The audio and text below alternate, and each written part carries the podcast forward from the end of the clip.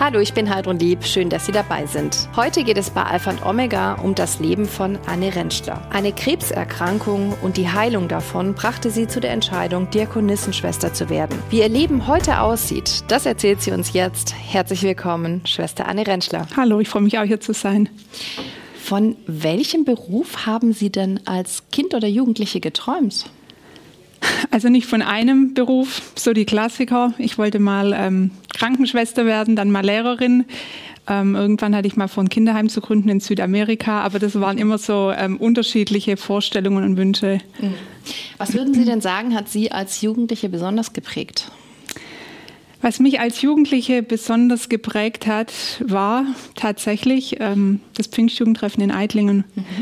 Das hat einmal im Jahr stattgefunden und das war für mich immer eine ganz wichtige Zeit, weil da viele Jugendliche zusammenkamen und das hat mich sehr ermutigt.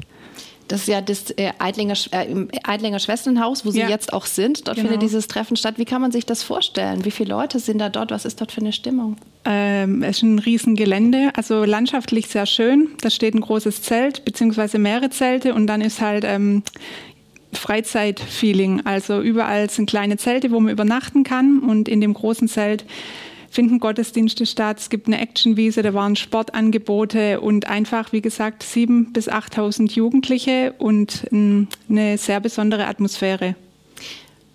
Was ist denn an dieser Atmosphäre so besonders? Sie sagen, es hat Sie sehr geprägt, aber was genau war das? Ähm, ich glaube, das war schon ein bisschen so ein Vorgeschmack von Himmel, sage ich jetzt mal, weil die meisten Jugendlichen, die da gekommen sind, die haben an Jesus geglaubt und das hat einfach das Miteinander geprägt und die Atmosphäre. Es war sehr friedlich, aber auch sehr fröhlich und ähm, muss man einfach miterleben. Kann man jetzt gar nicht so sagen, aber es war immer sehr besonders. Mhm. War das so ein Gefühl, auch einfach Teil der Gemeinschaft zu sein? Oder? Ja, das hat schon sehr verbunden. Mhm. Ja. Sie haben eine ältere Schwester und einen jüngeren Bruder. Mhm. Sie sind sozusagen das Sandwich-Kind, also in der Mitte. Ja. Wie haben Sie sich denn in diese Rolle gefühlt? Ähm, wie sich Sandwich-Kinder fühlen. also es hat ja immer alles Vor- und Nachteile. Ähm, ich hatte die Vorteile, dass meine Schwester schon vieles, die hat mir in vielem den Weg gebahnt, sage ich jetzt mal, weil wir sind nur 16 Monate auseinander und ich durfte mich ganz oft bei ihr anhängen. Und wie gesagt, das hat mir manches erleichtert. Und das andere, was halt Sandwich-Kinder auch so erleben, ist so zwischendrin und weiß manchmal nicht, ist man die Große oder ist man die Kleine und ähm, hat manchmal auch Schwierigkeiten, so seinen Platz zu finden. Mhm.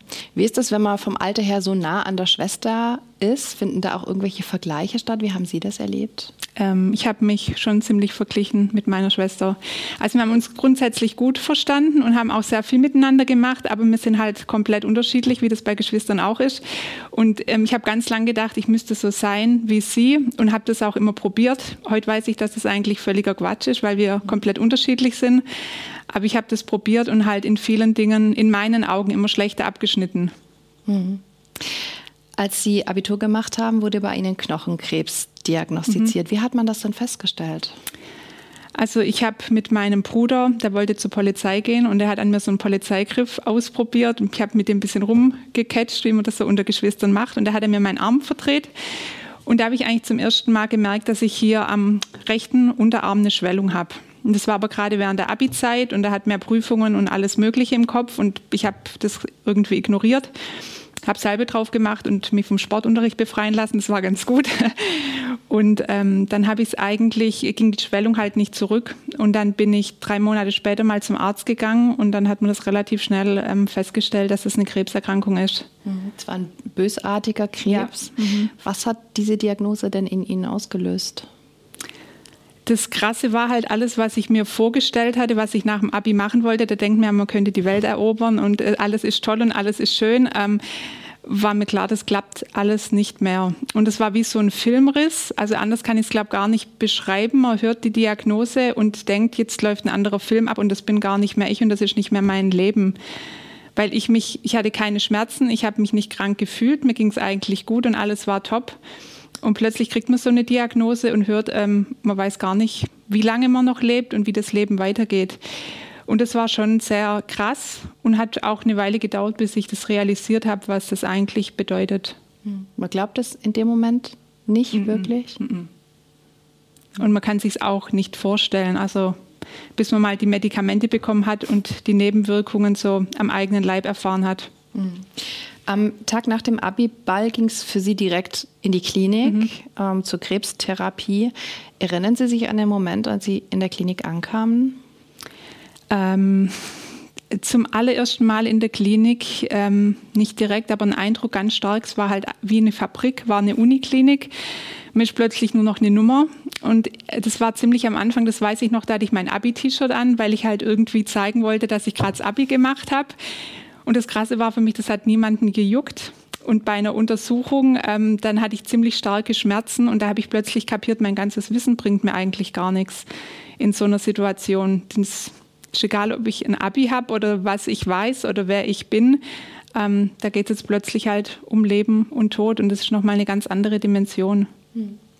Wie kamen denn die Schmerzen zustande? Weil am Anfang hatten Sie erst gar nichts gemerkt. War das dann durch die Medikamente oder wie kam das? Ja, durch die Nebenwirkungen der Medikamente eigentlich. Die waren bei mir sehr heftig, weil das ein sehr aggressiver Krebs war. Den bekommen nur Jugendliche und Kinder. Und deswegen ist die Dosierung der Chemotherapie sehr hoch, weil man natürlich versucht, den Krebs ähm, so stark wie möglich zu bekämpfen. Und dementsprechend werden alle gesunden Zellen auch zerstört. Und ähm, ja, das hat dann die Nebenwirkungen verursacht. Und das waren immer ganz unterschiedlich. Ich wusste nie, was kommt. Nach jeder Chemo waren das unterschiedliche Dinge. Was war das zum Beispiel? Ähm, das eine war zum Beispiel, dass ich, ähm, das eine Medikament hat die Schleimhäute ganz stark angegriffen und da wurde der Speichel zu dick und dann konnte ich den gar nicht mehr schlucken und habe eigentlich nur noch gesabbert. Im Mund war alles entzündet, plötzlich war meine Zunge richtig dick und ähm, genau, Fingernägel sind kaputt gegangen. Und das Schlimmste für mich waren halt, dass die Haare ausgefallen sind. Ja. Hm. Wie haben Sie denn die darauffolgenden Monate der Behandlung erlebt? Ein Auf und ein Ab. Also das geht ja immer in Zyklen. Ich war immer eine Woche in Ulm im Uniklinikum, habe die Medikamente bekommen. Dann war ich so knapp eine Woche daheim und dann ging die Nebenwirkungen los. Und bis ich dann wieder aufgepäppelt war, ging dann die nächste Chemo wieder los. Und es war eigentlich immer, sobald ich wieder, ich konnte auch in der Zeit dann, wenn die Nebenwirkungen so stark waren, auch nicht essen. Und immer wenn das gut war, wieder kam halt die nächste Chemo drauf. Mhm. Und es war schon eine sehr heftige Zeit. Wie präsent oder bedrohlich war denn der Tod in dieser Zeit? Also ich habe ein paar Mal gedacht, dass ich das nicht überleben werde. Gerade auch in den Nächten, ähm, wenn man nicht weiß, was passiert jetzt plötzlich mit meinem Körper, wie reagiert er. Also das war schon sehr präsent. Mhm und einige, die mit mir auch in der Klinik waren. Ich war dann später in der Kinderklinik, weil ich halt gerade 18 war und da war ich so an der Grenze. Ähm, die haben es einfach nicht überlebt. Was hat es mit Ihnen gemacht, wenn jemand gegangen ist, gehen musste? Man stellt sich die Frage, warum er oder warum sie und warum nicht ich? Warum bin ich noch hier? Also das kam mir schon ganz stark. Was hat Ihnen denn in dieser Zeit Kraft gegeben? Also meine Familie hat mir sehr viel Kraft gegeben. Meine Mutter ist Krankenschwester, die hat mich sehr intensiv pflegen können und da war ich mega dankbar, weil ich dadurch halt relativ kurze Krankenhausaufenthalte hatte und es war einfach schöner daheim zu sein. Und auch mein Vater, meine Geschwister, die haben mich sehr unterstützt und das hat mir sehr viel geholfen. Mhm. Und mein Glaube auch. Also ich äh, kann mir nicht vorstellen, wie man so eine Zeit, oder ich hätte mir die Zeit nicht ähm, vorstellen können ohne mein Glaube an Jesus. Ja. Ein Jahr später, im Mai 2003, galten Sie als geheilt. Mhm was ein Riesenglück war, weil dieses äh, Symptom, das sie hatten, diese Krebsart, wird oft in der, im Becken festgestellt oder auch viel zu spät dann festgestellt. Bei ihnen war es im Arm und man ja. hat es gesehen. Und ihr Arm, und deswegen haben sie auch überlebt und ähm, ihr Arm musste nicht amputiert werden. Ja. Was war das für Sie für ein Moment, wo Ihnen gesagt wurde, Sie sind geheilt und Sie können Ihren Arm behalten? Also geheilt wurde noch nicht gleich gesagt, weil man hat ja eigentlich da noch Nachbehandlungen. Mhm. Es war aber klar, dass halt irgendwann mal die Chemoprozedur ein Ende hat. Und das ist schon, das glaubt man erstmal gar nicht, weil das ganze Leben wird ja plötzlich nach diesem Rhythmus oder man ist eigentlich lebt mehr oder weniger im Krankenhaus. Und ähm, das war schon auch ein Aufatmen.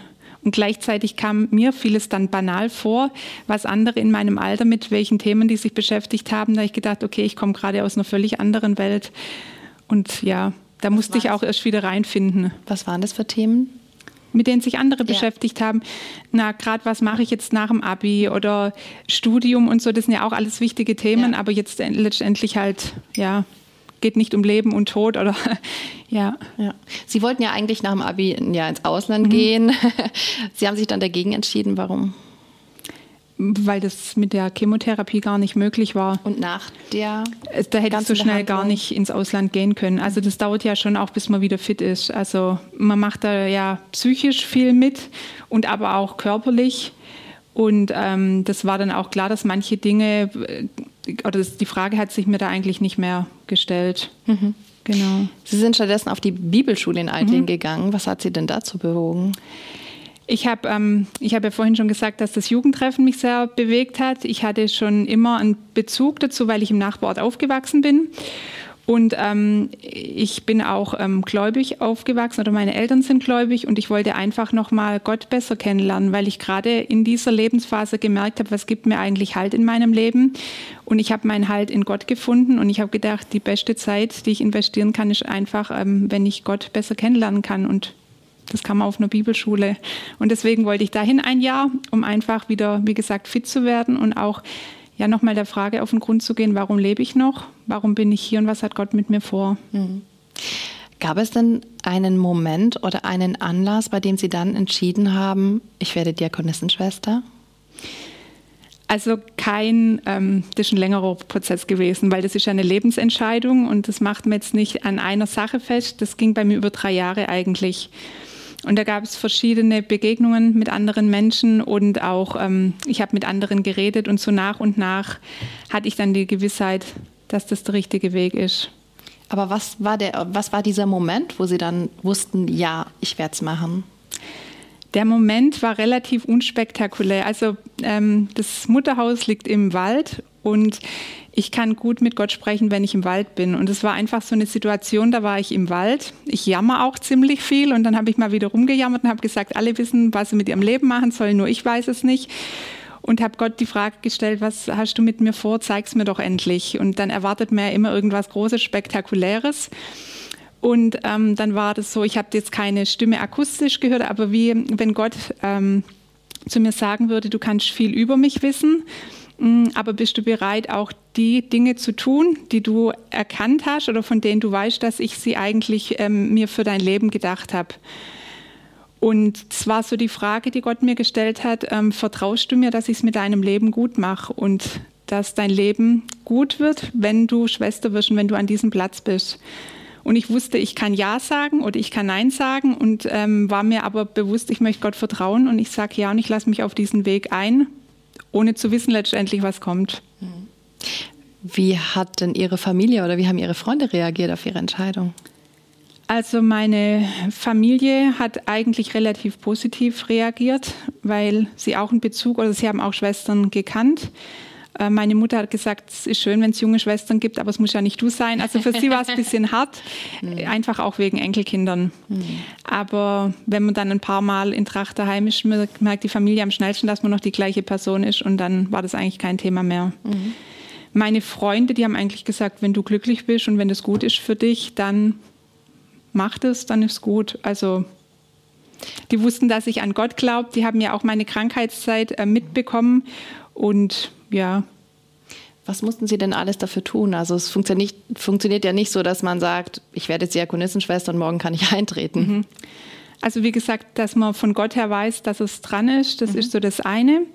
Und dann ähm, war ich noch zwei, drei Jahre auf der Bibelschule bei uns und da habe ich schon Einblicke in die Schwesternschaft bekommen und dann habe ich noch ein Jahr lang mitgelebt und hatte halt noch keine Tracht an, mhm. ähm, habe aber schon den Alltag als Schwester mitbekommen. Und es ist auch noch so eine Zeit, wo die Schwestern schauen können, ob es passt. Und ja, dann wurde ich eingekleidet. Gab es denn etwas, was Ihnen schwer gefallen ist in dieser Zeit, in dieser Testphase, sage ich jetzt mal? In dieser Testphase, mh, mm, ich glaube, so die Sachen kamen bei mir erst später. Mhm. Wenn man so im Alltag drin ist, in so einer Testphase ist auch vieles noch neu und ich bin gleichzeitig auch ähm, habe ich mein Anerkennungsjahr als Religionslehrerin gemacht an der Schule. Da war auch vieles neu für mich. Und ähm, genau, die Dinge, die, wie gesagt, so den Alltag ausmachen, die merkt man erst so nach und nach. Mhm. Was fällt Ihnen denn heute schwer im Alltag? Was mir heute im Alltag schwerfällt, das kann ich gar nicht so generell sagen. Es gibt einfach manchmal Phasen, aber ich glaube, es gehört auch zum Leben mit dazu, wo, ähm, wo die Zweifel auch kommen, wo man manchmal denkt, wie wäre mein Leben verlaufen, wenn ich eine andere Entscheidung getroffen hätte. Oder ja, es gibt natürlich auch Dinge, die, als ich studiert habe, ich habe danach noch studiert und da war ich viel auch mit jungen Leuten zusammen. Und wenn die angefangen haben, sich zu befreunden mit anderen und so, das ist mir natürlich schwer gefallen. Aber das ist jetzt nicht dauerhaft so, aber man, äh, das kam da halt dann immer wieder, je nach Kontext, wo man gerade so ist. Was genau ist Ihnen schwer gefallen, wenn sich Menschen dort befreundet haben? Sie konnten sich ja auch befreunden, oder? Befreunden ja, aber ich meine jetzt, also wenn man zum Beispiel dann geheiratet hat oder so, ja, ja, genau. Mhm. Ähm, Sie haben ja auch für Ihren Beruf, für Ihre Berufung eben darauf verzichtet, ähm, eine eigene Familie zu mhm. haben, Kinder zu haben wenn Sie, Sie haben jetzt gerade schon gesagt, das war schwer, ne, wenn die sozusagen als Paar zusammengekommen ist. Wie ist das denn heute, wenn Sie junge Familien mit Kindern sehen? Wie fühlen Sie sich da? Ähm, ist auch unterschiedlich. Manchmal frage ich mich schon auch, wenn ich Kinder bekommen hätte, wie würden die wohl aussehen? Und ich, ähm, ja, ich mag Kinder auch sehr. Ich habe drei Nichten und da freue ich mich sehr drüber. Und gleichzeitig gibt es auch manche Dinge, die herausfordernd sind mit Kindern, wo ich dann auch meine Freiheiten genieße. Also ich versuche da beide Seiten zu sehen. Und auch das Schöne an, an der Lebensform, dass man jetzt keine Kinder hat. Mhm. Aber wie gesagt, grundsätzlich finde ich Kinder etwas sehr Schönes, ja. Das eine ist ja, auf Kinder zu verzichten, aber eben auch, sie verpflichten sie ja auch zur Ehelosigkeit. Mhm. Für viele Menschen, das ist ja unvorstellbar, ohne Partner oder körperliche Nähe auch zu leben.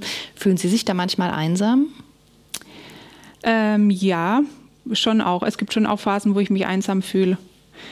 Und gleichzeitig ähm, lebe ich ja nicht allein, sondern lebe ich in einer Gemeinschaft und das ist auch wiederum was sehr Schönes. Und man kann sich auch in der Partnerschaft einsam fühlen. Ich glaube, das gehört zum Menschsein auch mit dazu, dass die Einsamkeit ähm, auch, ja, wie gesagt, ein Teil des Menschseins ist, egal in welcher Lebensform man ist. Wie gehen Sie in solchen Momenten damit um mit der Einsamkeit? Gibt es irgendwas, was Ihnen hilft? Einfach zu sagen, ja, jetzt bin ich gerade einsam und mir fällt es schwer, jetzt alleine zu sein oder auch zu akzeptieren, dass ich keinen Partner habe und dann sage ich das Jesus und sage, das fällt mir jetzt gerade richtig schwer. Mhm. Mhm. Einfach mal aussprechen, das tut manchmal auch schon mal gut. Sie tragen ja die Tracht ja. als Schwester. Ähm, Sie haben uns erzählt, dass Sie als Kind sich ähm, auch gerne mal irgendwie schön angezogen oder auch geschminkt haben. Mhm. Warum dürfen Sie das als Schwester eigentlich nicht, sich auch schminken, zurechtmachen, andere Kleider anziehen? Das gehört halt einfach mit zur Lebensform dazu dass man sagt, ähm, wenn ich diesen Lebensweg wähle, dann gehört diese Kleidung dazu. Und da gehört halt mit dazu, dass man sich nicht schminkt. Mhm. Welche Bedeutung hat die Haube?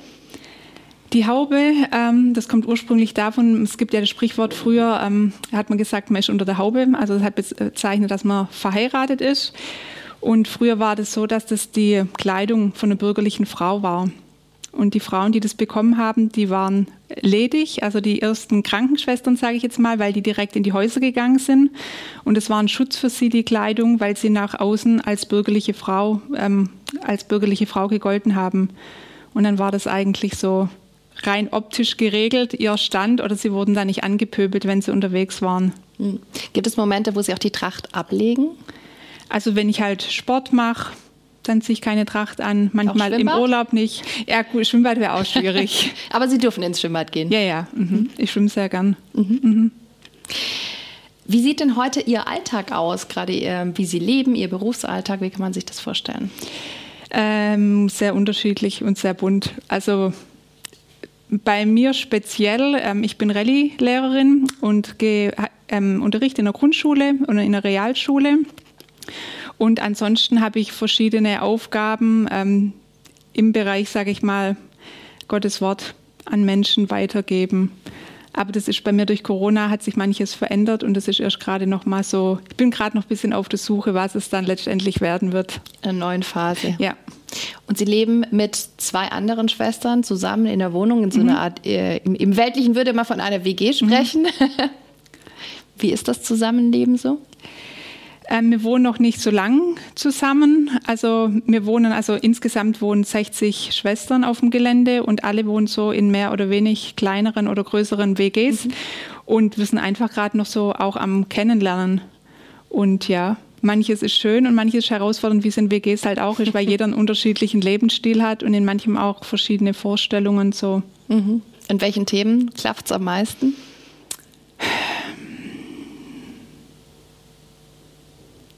Kann ich jetzt gerade gar nicht sagen. Ja. Ein äh, weiterer Aspekt in Ihrem Schwesternleben ist ja, dass Sie kein eigenes Einkommen haben, mhm. obwohl Sie arbeiten, wie jeder andere Mensch auch. Wie ist das für Sie, kein eigenes Geld zu haben? Ich hatte ja noch nie ein eigenes Einkommen mhm. und ich weiß nicht, welche Zahlen im Konto stehen können. Das ist für mich dann auch, ähm, das erleichtert es mir tatsächlich. Und ich, damit komme ich eigentlich gut klar. Ja. Sie machen ja auch Urlaub mit den anderen mhm. Schwestern zusammen, also zwei Wochen pro Jahr sind ja. Sie quasi äh, zusammen mit der Schwesternschaft. Es wird auch von dort finanziert im Urlaub und mhm. Sie haben drei Wochen privaten Urlaub, kann man sagen, in dem Sie mit Ihren Freunden oder auch Ihrer Familie in Urlaub gehen können. Ähm, wie finanzieren Sie den Urlaub denn ohne das eigene Einkommen? Ja, also da bin ich schon eigentlich darauf angewiesen, dass mich dann auch meine Familie unterstützt oder entsprechend, dass man halt billig Urlaub macht, Campingurlaub oder wandern geht mit dem Rucksack oder ja. Ist es ein komisches Gefühl, dann auf andere Menschen angewiesen zu sein? Wie ist das für Sie? Klar, manchmal wird man sich schon auch gerne andere Sachen vielleicht leisten, aber das Schöne finde ich auch, ähm, wenn man manchmal ganz unverhofft was bekommt. Und das ist dann auch mal ein anderes Geschenk, wie wenn man sich die Dinge kaufen kann. Und ich muss sagen, ich habe früher immer gedacht, wenn ich Schwester bin, dann wird Reisen schwierig. Aber ich habe inzwischen sehr viele Reisen machen dürfen und das freut mich auch sehr, weil ich sehr gerne reise. Und ja, das ist dann irgendwie was Besonderes, wenn das möglich ist. Was war die schönste Reise? Die schönste Reise, also die faszinierendste Reise, würde ich mal eher sagen, die war nach Indien. Das war total ähm, sehr faszinierend, ja. Auf jeden Fall eine andere Welt, kann man Völlig, sagen. Völlig, ja. Was hat Sie da am meisten beeindruckt? Ähm, die Fröhlichkeit der Menschen, obwohl sie in einer großen Armut leben und so eine Zufriedenheit und Dankbarkeit. Ja, das hat mich sehr beeindruckt. Haben Sie da Parallelen gefühlt? Zu meinem Leben mhm. jetzt? Nein, mhm. weil da im Gegensatz zu den Menschen dort ähm, lebe ich weder einen einfachen Lebensstil noch habe ich wenig. Also da merkt man, in was für einem Luxus wir hier leben und ähm, oftmals innerlich unzufrieden und kaputt sind. Und das finde ich krass, das zu sehen. Wir haben materiell alles und mehr als wir brauchen und sind halt innerlich oftmals kaputt. Ja. Mhm. Ähm, die Entscheidung, Diakonissenschwester zu werden, haben Sie sehr früh getroffen. Was macht Sie denn sicher, dass Sie das Ihr Leben lang machen wollen? Sein wollen? sicher, dass ich ähm, ja, dass ich das einfach als Weg von Gott her ansehe. Mhm. Also sicher von meiner Seite aus, ich garantiere für nichts, weil ich mich gut kenne, aber ich vertraue darauf, dass, ähm, dass das der Weg von Gott her ist und dass er da weiter mit mir geht und dass er den Weg bis zum Schluss mit mir geht. Mhm. Es kommt nicht oft vor, aber es kommt vor, dass eine Schwester auch austritt mhm. aus der Schwesternschaft. Was macht es dann mit der Gruppe oder wie schwierig ist es dann auch für die Person, die austritt? Es ist natürlich immer schwierig, weil es hat ja eine Vorgeschichte. Und jede, die eintritt, ähm, macht es ja eigentlich in dem Bewusstsein oder möchte ihr Leben lang eigentlich mit dabei bleiben. Und je nachdem, wie intensiv man sich auch kennt, ähm, ist es dann schwierig und auch schmerzlich, wenn jemand geht. Ja. Mhm. Sie haben sich äh, dafür entschieden, für diesen Lebensweg. Was würden Sie denn sagen, ist für Sie die größte Bereicherung in diesem Leben? Die größte Bereicherung, ähm, was ich wirklich als Reichtum erlebe und auch als größte Herausforderung, ist das Leben in Gemeinschaft. Mhm ähm, weil ich dadurch ganz unterschiedliche Menschen kennenlernen kann mit unterschiedlichen Gaben und das ist ein ganz großer Reichtum und auch zu wissen, ich bin von der Gemeinschaft getragen und das ist ein sehr großes Geschenk und gleichzeitig ist es auch sehr herausfordernd. Was ist die größte Herausforderung, wenn Sie sagen? Die größte Herausforderung, ich glaube, die Unterschiedlichkeit. Mhm. Ja, auf sämtlichen Bereichen und da immer wieder gemeinsam einen guten Weg miteinander zu finden, das ist sehr spannend. Sie verpflichten sich ja auch in einer gewissen Art und Weise zu Gehorsam. Wie schwierig ist es, damit umzugehen? Also bei uns ist es schon so, dass man die Dinge eigentlich miteinander bespricht und ähm, darüber ins Gespräch kommt. Und das finde ich ist eigentlich ein gutes Miteinander. Also das ist jetzt kein blinder Gehorsam, sondern wir sagen mündlicher Gehorsam. Und mündig hat ja mit Reden zu tun.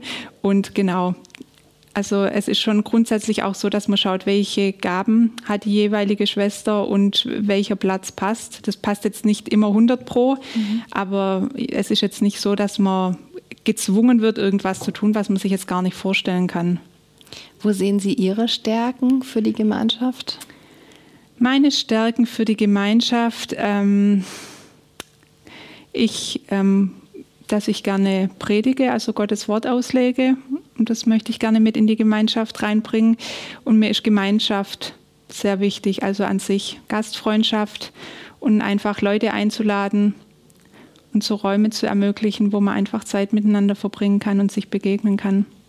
Gibt es etwas, von dem Sie noch träumen? von dem ich noch träume. Mm, ich bin einfach gespannt auf das, was noch kommen wird. Und ich glaube, da werden noch gute Sachen kommen. ja. Wenn Sie so ein bisschen zurückschauen, gibt es irgendeine Erkenntnis aus Ihrem bisherigen Leben, dass Sie anderen Menschen gerne mit auf den Weg geben möchten? Also ein Satz, der mich sehr begleitet ähm, seit ein paar Jahren, der heißt, wer Gott vertraut, der wird vertraut mit ihm. Und ähm, das wünsche ich mir für mich selber, dass ich mit Gott vertraut werde und dass mein Vertrauen wächst. Und das wünsche ich jedem, der zugeschaut hat. Vielen Dank, dass Sie da waren. Schwester Anne Rentschler, Leben für den Glauben. Das war heute unser Thema bei Alpha und Omega. Übrigens, Alpha und Omega, der Podcast, ist ein gemeinsames Format der katholischen Bistümer Rottenburg, Stuttgart und Freiburg und des evangelischen Medienhauses Stuttgart. Zu sehen sind die Sendungen bei den privaten Fernsehsendern in Baden-Württemberg, auf Bibel TV und auf YouTube. Weitere Infos finden Sie unter kirchenfernsehen.de und kipp-tv.de. Wenn Sie Fragen, Wünsche oder Feedback haben, schreiben Sie uns gerne eine E-Mail an redaktion@alpha und omega.de.